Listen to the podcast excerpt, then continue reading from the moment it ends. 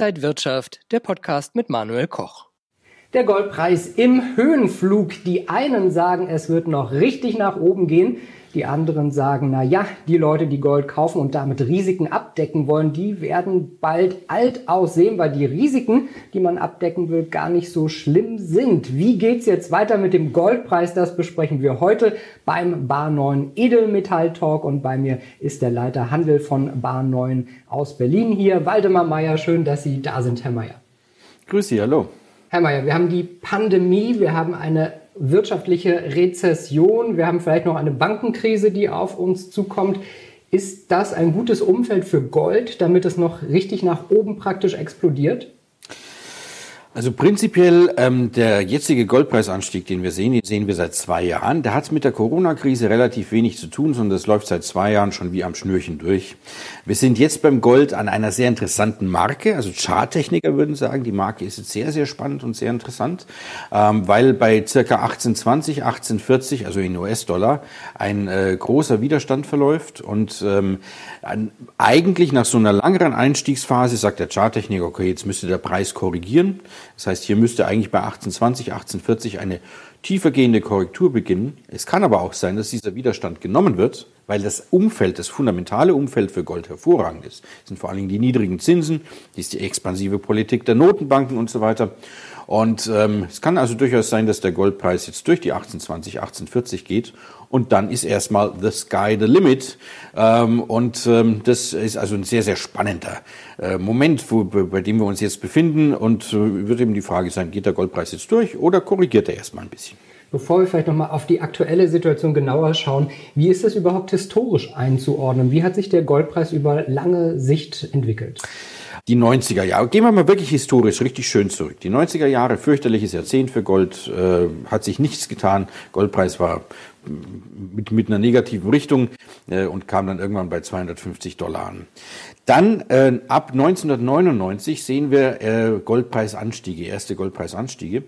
Und ich behaupte, dass einer der Auslöser war, dass ein Umdenken stattgefunden hat, und zwar über unser ganzes Finanzsystem. 1998 gab es eine erste Finanzkrise, die von einem Finanzinstitut ausgegangen ist, die so groß war, dass man sich Sorgen gemacht hat ums System. Das war damals der Hedgefonds LTCM. Die wenigsten werden sich erinnern. Da ging es um 15 Milliarden US-Dollar. Und man hat befürchtet, dass vielleicht dadurch das Finanzsystem ins Kippen konnte, äh, ins Kippen kommen könnte. 15 Milliarden US-Dollar ist eine Summe, die beschäftigt heute keinen mehr. Das ist also, die, die Größenordnungen haben sich gewandelt. Aber damals hat zum ersten Mal der Gedanke begonnen, dass vielleicht das Finanzsystem zu groß geworden sein könnte, zu virtuell geworden sein könnte, zu abgehoben geworden sein könnte und dass da Risiken drin stecken. Ich behaupte, es war einer der Punkte, der mit dazu geführt hat, dass der Goldpreis begonnen hat anzusteigen. Von 99 bis 2008 ist er dann angestiegen von 250 Dollar, ist heute kaum noch vorstellbar, 250 Dollar auf 1000 Dollar. Und äh, mit der Finanzkrise 2008 hat dann nochmal ein Anstieg begonnen. Übrigens auch nach einer scharfen Korrektur. Also Korrekturen sind völlig normal beim Goldpreis. Ein scharfer äh, Anstieg dann begonnen von 2000, nee Quatsch, von, von wie viel? Von 750 Dollar auf äh, 1900 Dollar, auf das bisherige All-Time-High in US-Dollar. Und das hat damit zu tun, dass etwas sich massiv fundamental verändert hat, nämlich die Notenbanken sind von Goldverkäufern, haben sie gewechselt zu Goldkäufern. Und seitdem kaufen Notenbanken weltweit jedes Jahr richtig große Mengen von Gold an. 2019 rund 650 Tonnen, was echt eine Menge ist. Und ähm, es gibt äh, da unterschiedliche Gründe. Der Hauptgrund ist wahrscheinlich, dass die Notenbanken, wer ist das? Das ist China, das ist Russland, das sind Länder wie Ecuador, das ist die Türkei, dass die alle versuchen, mehr oder weniger sogar verzweifelt versuchen, ähm, ihre Währungsreserven zu diversifizieren. Äh, wo man früher immer gesagt hat, also wenn ich was übrig habe, dann packe ich sie in US-Dollar, weil das ist eine Währung, der kann ich vertrauen. Gilt diese Perspektive vielleicht in zehn Jahren nicht mehr so oder in 15 Jahren nicht mehr so? Ist die Frage, bleibt der US-Dollar auch Weltleitwährung? Kann sein, kann aber auch nicht sein. Und dementsprechend beginnen Notenbanken ähm, äh, neben US-Dollar, Euro und so weiter in ihre Währungsreserven auch das, das, die klassische Währung zu packen, nämlich Gold. Und das ist, glaube ich, ein Trend, der wird erstens bei den Notenbanken ein, äh, anhalten. Und das wird, glaube ich, auch ein Trend sein für Privatanleger, ähm, dass Gold immer mehr wieder die Stellung erhält, die es vor 40 Jahren zum Beispiel noch hatte, nämlich ein, ein ganz normales Asset unter vielen Assets in einem Portfolio, also ein ganz normaler Standort-Portfolio-Bestandteil. Das heißt, äh, jetzt die Frage, was, wie viel Gold sollte man denn für die Diversifikation im eigenen Portfolio haben? Also zunächst mal ähm, die Funktion ähm, des Ganzen im Portfolio. Gold und Silber, diese beiden Edelmetalle, sind physisch, sind anfassbar, sind greifbar. Ähm, Sie haben einen eigenen inneren Wert. Das heißt, äh, ähm, sie sind Sachwerte und sie unterscheiden sich von den meisten anderen Anlagevehikeln dadurch, dass sie durch niemanden garantiert werden. Also das Typische ist, dass Sie zum Beispiel ein Zertifikat haben von der Bank. Wer garantiert das Zertifikat und die Auszahlung? Eine Bank. Oder Sie haben eine, eine Rentenversicherung. Wer garantiert die Rentenversicherung? Eine Versicherungsgesellschaft.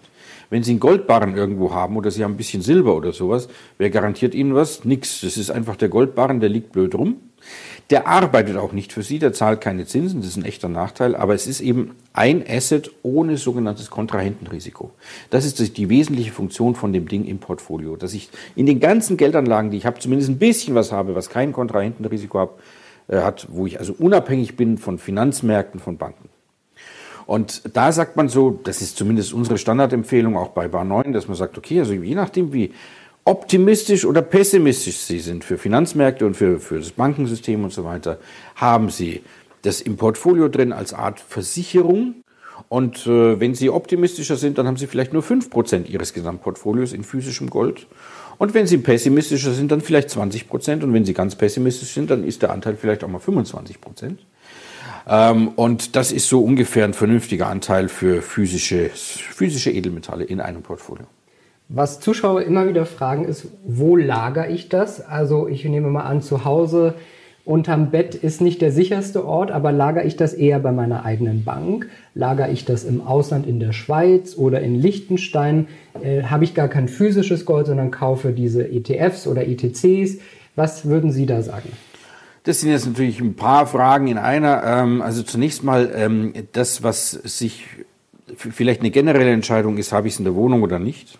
Ich bin kein großer Freund davon, das in der Wohnung zu haben, weil es wirklich ein zusätzlicher Risikofaktor ist. Ähm, beim Gold geht es aber noch. Also ich meine, wenn Sie winzig kleine Mengen haben, dann kriegen Sie die schon irgendwo versteckt. Beim Silber wird spätestens unmöglich, das irgendwo vernünftig zu lagern. Ähm, ich bin dafür, das außerhalb zu lagern. Ich habe selber auch überhaupt nichts bei mir in der Wohnung. Wahnsinnig. Ähm, ähm, da ist aber die, dann die Frage, typischerweise würde man ein Schließfach anmieten. Mieten Sie ein Schließfach bei der Bank an, haben Sie aber zum, zum, zum Beispiel das Problem, dass sie vielleicht an ihre Versicherung nicht rankommen, dann, wenn sie die Versicherung brauchen, im Versicherungsfall, nämlich Bankenkrise, Finanzkrise. Dann haben die Banken unter Umständen dann zwei Wochen Bankferien oder sowas. Äh, das haben wir in Zypern gesehen zuletzt. Ähm, und dann kommen sie einfach an das Schließfach nicht ran. Das ist doof. Also das heißt, das Schließfach bei der Bank kann für die Edelmetalle vielleicht zusätzlich etwas sein, aber nicht die einzige Lösung. Ähm, es gibt Schließfächer bei Edelmetallhändlern, es gibt Schließfächer bei privaten Firmen. All die haben jahrelange Wartezeiten. Also da können Sie sich auf eine Warteliste setzen lassen, können wirklich ein paar Jahre Jahre warten, bis sie dann vielleicht mal was bekommen. Ähm, äh, die, was wir als Bar 9 natürlich immer wieder in den Vordergrund heben, ist wirklich die Lagerung außerhalb Deutschlands, in der Schweiz und da einem Brinks-Lager. Und unser Hauptlager ist eben Brinks am Flughafen in Zürich, äh, ist ein Zollfreilager. Und ähm, das ist äh, das, wo wir sagen, das kann eine sehr schöne Ergänzung sein. Kann, soll auch nicht sein, dass alle Edelmetalle, die Sie haben, dann in so einem, in so einem Vehikel sind, ähm, sondern auch das ist, ja, da ist es gut, auch hier zu diversifizieren und zu sagen, ich habe vielleicht zwei, drei unterschiedliche Lager.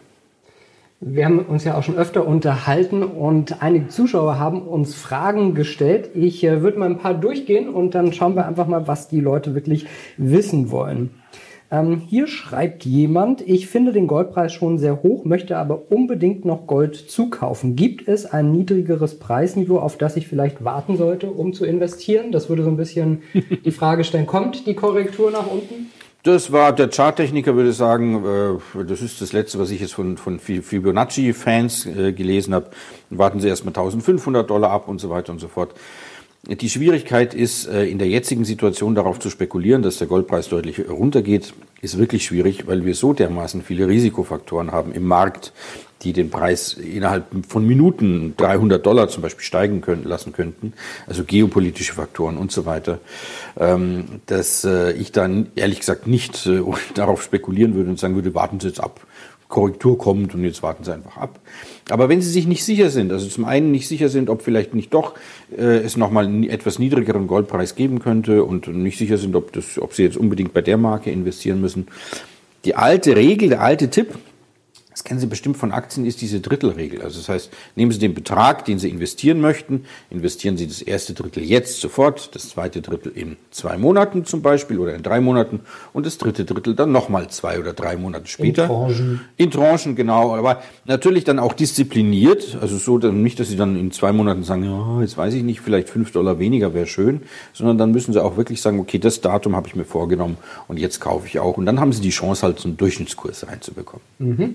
Wir haben noch mehr Fragen. Der nächste Zuschauer fragt, wo lagert die Bar 9 das Gold ihrer Kunden? Ich habe gehört, es ist ein Lager in der Schweiz. Kann man sich das Lager auch mal ansehen? Ja, können wir alle mal vorbeikommen zum Flughafen? Da, also die, die, die Frage, wo das Lager ist, die haben wir schon beantwortet. Ähm, wir, für gute Kunden machen wir das auch. Also Brinks ist ja so ein Security-Unternehmen, nicht? Ja.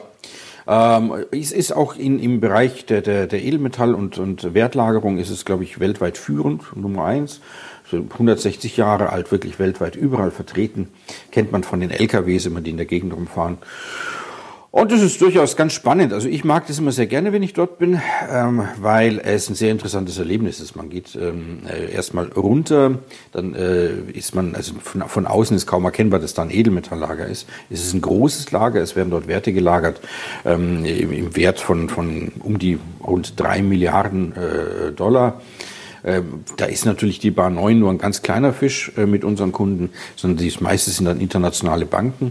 Man geht durch, ich glaube, sechs Sicherheitsschleusen durch. Irgendwann sind es nur, nur voll betonierte Räume ohne Fenster. Man muss alle Handys ablegen, Schlüssel ablegen. Also man darf, man darf nichts in den Taschen haben und so weiter. Ähm, ich bin niemals alleine im Lager, sondern immer begleitet durch zwei Leute.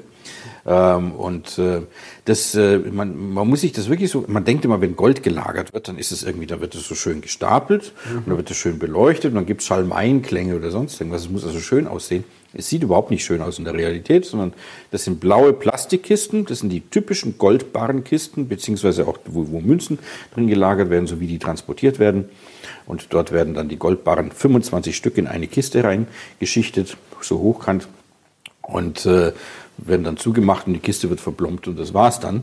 Und wenn man dann sein Lager sehen will, dann sieht man also auf zehn Kisten zum Beispiel oder sowas mhm. und kann die dann halt öffnen und mal nachschauen. Also das heißt, wer Lust hat, kann sich das anschauen, wird sehr erstaunt sein, weil es äh, zum einen an, deutlich anders ist, als man sich das vorstellt. Auf der anderen Seite ist es wahrscheinlich genauso, wie man sich es vorstellt, weil dieser Fort Knox Charakter, also dieses Sicherheitsschleusen durch und überall überprüft werden und so weiter, das ist tatsächlich so in der Realität. Ja.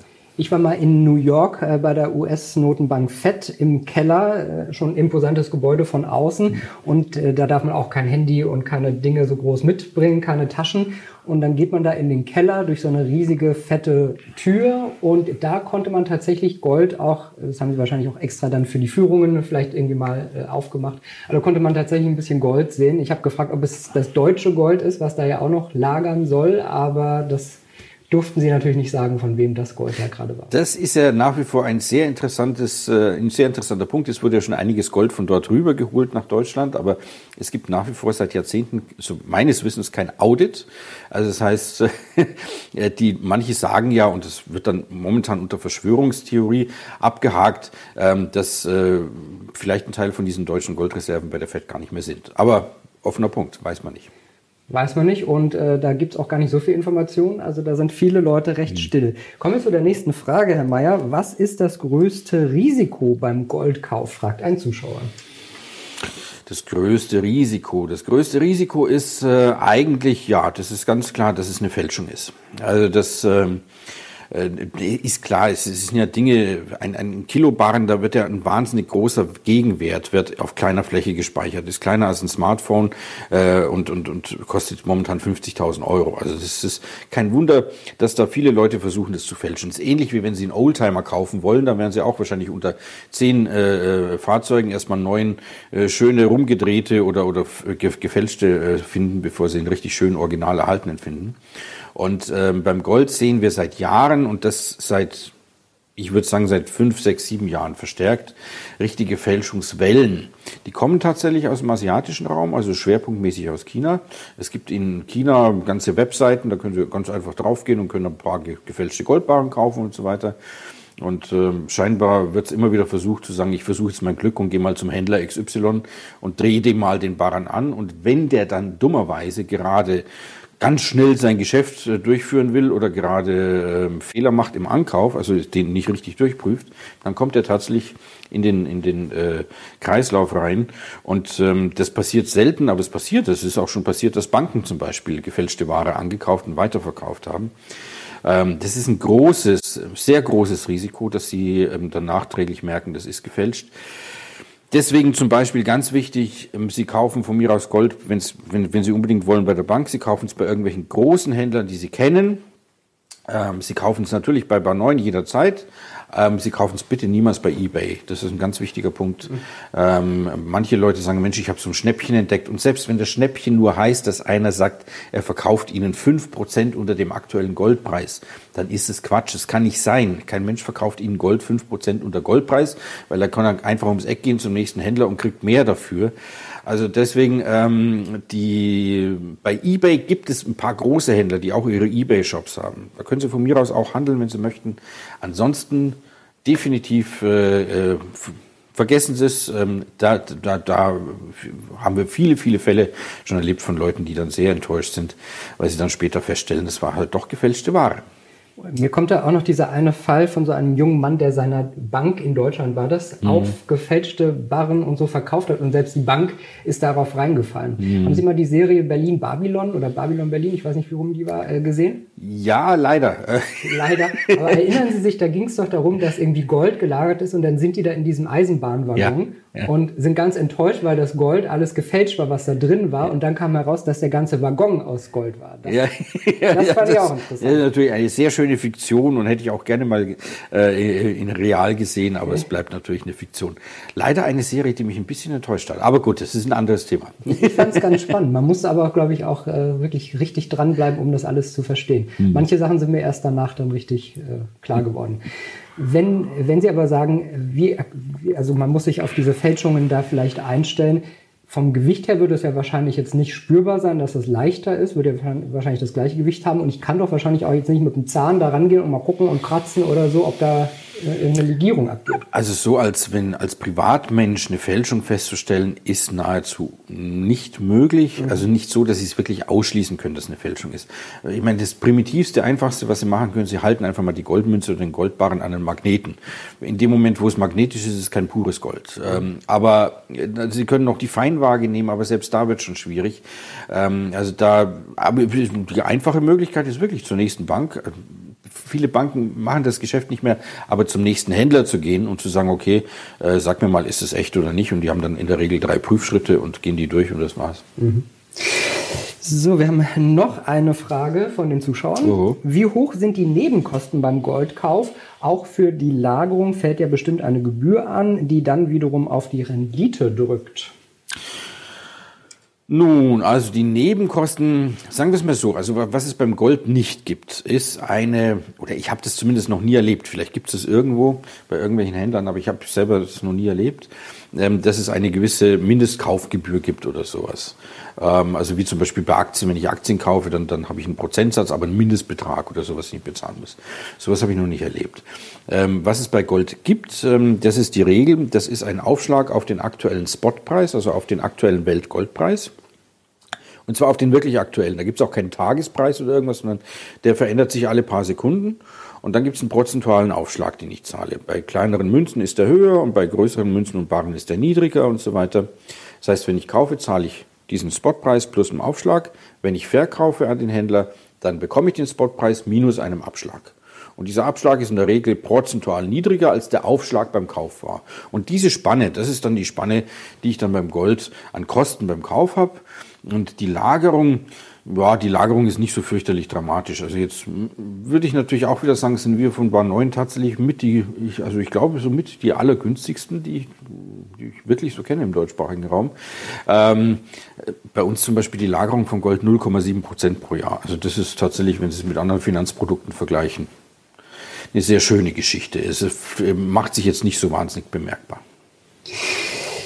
Wenn wir äh, so generell nochmal auf Gold schauen, was ist denn Ihre Meinung? Glauben Sie, dass es durch die Decke geht oder dass wir vielleicht auch eher die Korrektur sehen?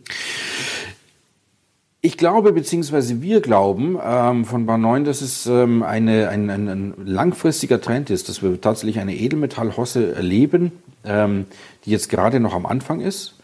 Ähm, es gibt genügend Gründe für Gold und ähm, Sie müssen sich vorstellen, wir haben ein aufgeblähtes, die Grundthese, ein aufgeblähtes Finanzsystem in dem Sie Anleihen haben ohne Ende. Sie haben Derivate ohne Ende. Ich habe eine Grafik, die können Sie einblenden. Da ist die Rede von einem Derivatevolumen weltweit von 544 Billionen US-Dollar. Ich halte das für sehr niedrig, aber kein Mensch weiß genau, wie viele Derivate wir haben. Wir haben Immobilienmärkte, die aufgebläht sind und so weiter, unterschiedliche Assetklassen. Und ähm, wenn die beginnen, sich zu bewegen, beziehungsweise in Unruhe zu geraten, wie 2008, was ist denn dann das einzige Asset, auf das ich mich verlassen kann? Also das heißt, das wirklich nicht pleite gehen kann. Und da haben sie nicht viel. Da sind sie dann wieder ganz archaisch bei Gold und bei Silber, so wie früher bei den typischen Edelmetallen und Geldmetallen, die seit 3000 Jahren niemals auf Null gegangen sind. Und deswegen alleine, wenn Sie sich mal anschauen, wie viel in diesem Finanzsystem drinsteckt und wenn Sie sich dann anschauen, wie winzig klein dieser Edelmetallmarkt ist, der Goldmarkt dagegen, das ist absolut winzig, und dann überlegen, dass nur ein Teil wieder umgeschichtet wird, dann ist im Prinzip, ja, wie ich gesagt habe, the sky the limit. Das weiß kein Mensch, wie sehr das dann nach oben gehen kann. Und ich glaube, dass wir wirklich am Beginn stehen einer, einer großen Umschichtungsbewegung, dass Gold also wirklich einen Teil seines alten Statuses als normaler Portfoliobestandteil zurückbekommt.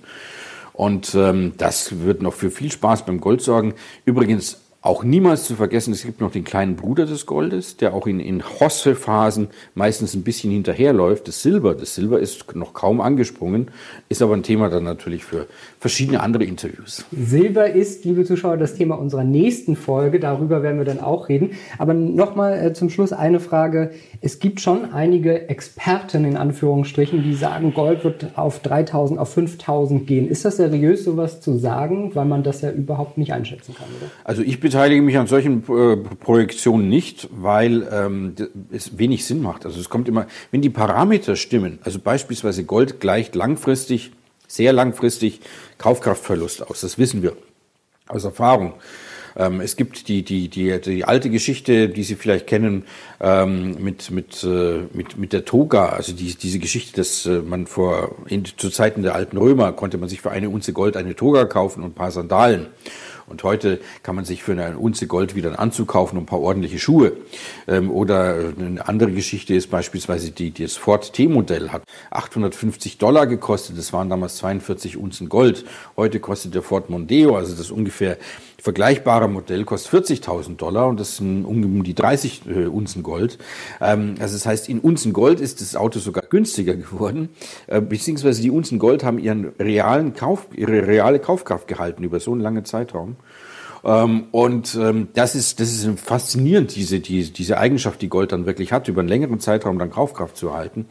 Und wenn wir da jetzt beispielsweise jetzt mal äh, anspringende Inflationszahlen sehen würden, und ich rede jetzt mal von einer ordentlichen Inflation, also wirklich galoppierende Inflation, 20 Prozent, 25 Prozent im Jahr, dann sehen Sie, wie der Goldpreis sehr schnell mitläuft und dann ist er bei 3.000, bei 5.000, bei 7.000 Dollar. Aber äh, er tut im Prinzip nichts anderes, als nur den realen Gegenwert zu halten. Das heißt, Sie werden durch die 7.000 Dollar nicht reich, sondern Sie schaffen zumindest hier nichts zu verlieren. Äh, im Gegensatz zu vielen anderen Assetklassen in so einem Fall.